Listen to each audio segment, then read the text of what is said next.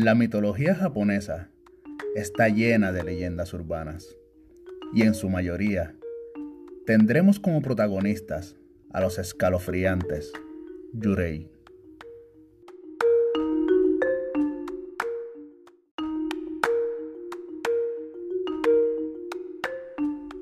Saludos, les habla Ricky y bienvenidos a Mundo Escéptico. En estos tiempos se ha hecho muy popular en la cultura japonesa, gracias a los famosos animes, videojuegos y películas. Hemos tenido la oportunidad de conocer mucho sobre los mitos y leyendas de este vasto y complejo folclore.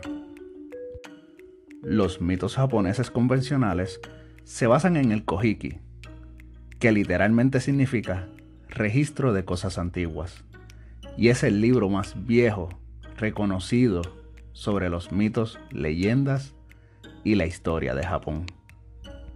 Dentro de esta mitología existen un sinnúmero de variedades de obake o bakemono, que en su traducción más general significa monstruo. Y entre esta gran variedad encontramos a los yurei. Los yurei son fantasmas japoneses. Se cree que estos espíritus no alcanzan a vivir en paz después de la muerte debido a un deceso traumático, falta de una ceremonia funeraria adecuada o por haberse privado de su vida. Estas entidades suelen manifestarse entre las 2 de la mañana y el amanecer, usualmente siendo caracterizados por mujeres, ya que según la creencia japonesa, las damas sienten emociones más profundas y fuertes que los hombres. Como ya he mencionado antes, los fantasmas japoneses son conocidos como yurei, pero existen distintos tipos de fantasmas que son clasificados dependiendo de la forma en la que murieron o por las razones para volver a la tierra de los vivos. Por ejemplo, Onryo los honrios son fantasmas que regresan del purgatorio por un mal hecho a ellos mientras aún vivían. Obume. Este es el fantasma de una madre que murió durante el parto o murió dejando atrás niños pequeños. Suelen regresar a la tierra de los vivos para cuidar de sus hijos y son conocidos por traerles dulces. Gorio. Estos yurei son fantasmas vengativos de la clase aristocrática, especialmente si fueron martirizados. Funayurei son los fantasmas de los que fallecieron en el mar. Sakichi Warachi son los fantasmas de niños. Estos suelen ser más traviesos que peligrosos. Fantasmas guerreros. Estos son los fantasmas de soldados caídos durante los conflictos civiles ocurridos en el antiguo Japón entre 1180 y 1185. Fantasmas seductores. Son fantasmas de hombres o mujeres que después de muerto inician un romance con un humano vivo. Cuenta la historia que un maestro del arte ukiyo-e, que es el arte de realizar pinturas mediante silografía o técnicas de grabado sobre madera del siglo XVIII, llamado Maruyama Okiyo, se había enamorado de Uyuki, pero ella murió cuando aún era muy joven. Una noche, Maruyama despertó de repente de una pesadilla y logró visualizar una pálida figura parada a los pies de la cama que lo observaba fijamente. Al poder enfocar la vista, se percató que se trataba de su amada, Oyuki, que parecía estar velando sus sueños, y frente a su atónita mirada, desapareció. Después de esta experiencia, Maruyama dibujó a su amada tal y como la vio esa noche, con su cabello largo y brillante y su espectral palidez, convirtiéndose en el primer yurei plasmado en el arte tradicional japonés y la representación tradicional de los relatos paranormales. En las escuelas secundarias de Japón se cuenta la leyenda de Anako-san, la niña del baño. Se dice que Anako se suicidó en el baño por la presión social en torno a obtener buenas calificaciones. Cuenta la leyenda que desde su muerte, en el baño de mujeres del tercer piso, si entras solo y tocas la puerta del tercer cubículo tres veces y dices, Hanako-san, Hanako-san, ¿estás ahí, Hanako-san? El espíritu contestará, sí, estoy aquí. Después de que ella conteste, podrás entrar al cubículo y encontrarás a una pequeña niña de pelo ligeramente corto, negro y lacio, usando falda roja y una mirada vacía y perpicaz. Hanako te invitará a un juego cuyo objetivo es concederte cualquier deseo a cambio de algo. Ese algo pudiera ser cualquier cosa que la inspire a tratarte bien. Pero de no agradarle tu obsequio, te atacará y te quitará la vida. También cuenta la leyenda que este Yurei siente empatía por los buenos estudiantes, de manera tal que como obsequio podrías mostrarles un examen con buenas calificaciones. Con este obsequio te dejará en paz, considerándote ese estudiante ejemplar que en vida no pudo ser. En otra parte de Japón, las personas que suelen pasearse por las estaciones del tren en las noches relatan la leyenda de una joven mujer a la que sus compañeros del colegio solían jugarle bromas pesadas y molestarla constantemente. Hasta que un día la broma se les salió de control.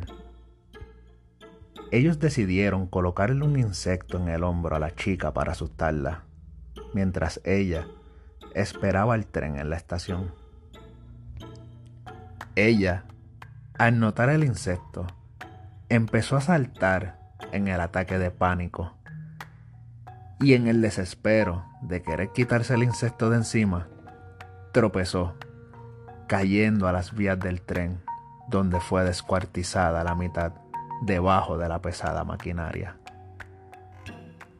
Los chicos juraron guardar silencio de lo sucedido e hicieron pública una versión que afirmaba que la chica, por rara, no soportaba su vida y decidió suicidarse arrojándose a las vías del tren.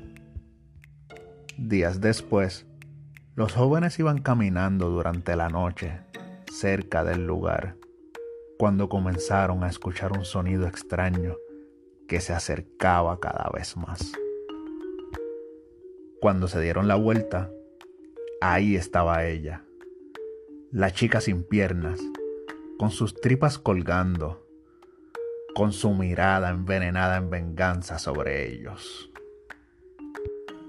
Intentaron huir, pero fue inútil.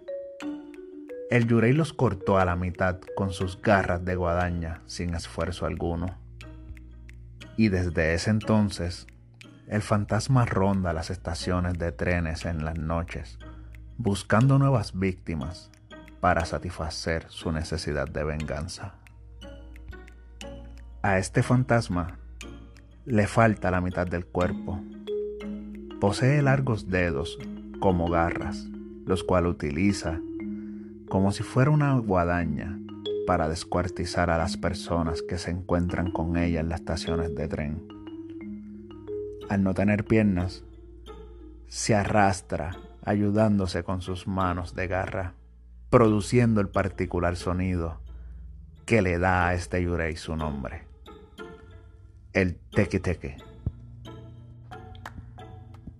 Entre las leyendas urbanas que nos relatan la historia de un yurei, se encuentra la famosa leyenda de Kuchisake Ogna, la mujer con la boca cortada. Cuenta la leyenda que ella era una hermosa y joven mujer que al caminar por el pueblo le preguntaba a la gente, ¿soy bonita? A lo que le respondían con entusiasmo que sí, haciéndola sentir muy segura de sí misma. Ella estaba casada con un samurái, pero engañada en la seguridad que llevaba en sí misma por su belleza, creyó que podía engañar a su esposo con un soldado. Pero el samurái se enteró y enojado buscó al soldado y al encontrarlo le preguntó, ¿por qué ella? ¿Por qué a mi dama en lugar de todas las mujeres de la aldea? A lo que el soldado respondió, porque ella es la más hermosa de la aldea y no puedo dejar pasar esta oportunidad. El samurái admiró la honestidad y reconoció que tenía la respuesta y la razón correcta. El soldado era pobre después de todo y no había tenido muchas cosas positivas en su vida. Y aunque el soldado tenía sus propias razones, su esposa no. Ella era la mujer más hermosa de la aldea y sin eso no sería nada. El samurái enojado y en un arranque de ira fue hasta su cocina, tomó un cuchillo, se lo puso en la cara y la cortó gravemente de oreja a oreja, arrebatándole su belleza y muriendo poco después. Después de su muerte, su alma fue desterrada y sentenciada a vagar en la eternidad por su propio dolor. Ahora, cada noche, la gente camina a sus casas observando cuidadosamente la parte inferior de cada poste telefónico que bordea la carretera, intentando apresurarse, esperando no ver a una mujer parada allí con el largo cabello negro que le cuelga hasta la cintura y que lleva una máscara quirúrgica, ya que ésta saldría de entre las sombras y de repente aparecería justo frente a ti. ¿Crees que soy hermosa? Preguntaría ella, y tu destino final será determinado por tu respuesta. Si respondes que no, sacará un cuchillo de cocina y te apuñalará matándote en el acto. Pero si respondes que sí, se arrancará la máscara, dejando al descubierto sus horrendas heridas, y te preguntará, ¿qué tal ahora? Es muy probable que a este punto el miedo te consuma y tu instinto de sobrevivencia te obliga a correr. Pero la verdad es que huir no te servirá de nada, puesto que Kuchisake aparecerá delante de ti, repitiendo la pregunta una y otra vez. ¿Qué tal ahora? ¿Qué tal ahora? Si respondieras no, esta vez te cortaría a la mitad. Y si respondieras que sí, te cortaría la boca de oreja a oreja para que te veas tan hermosa como ella.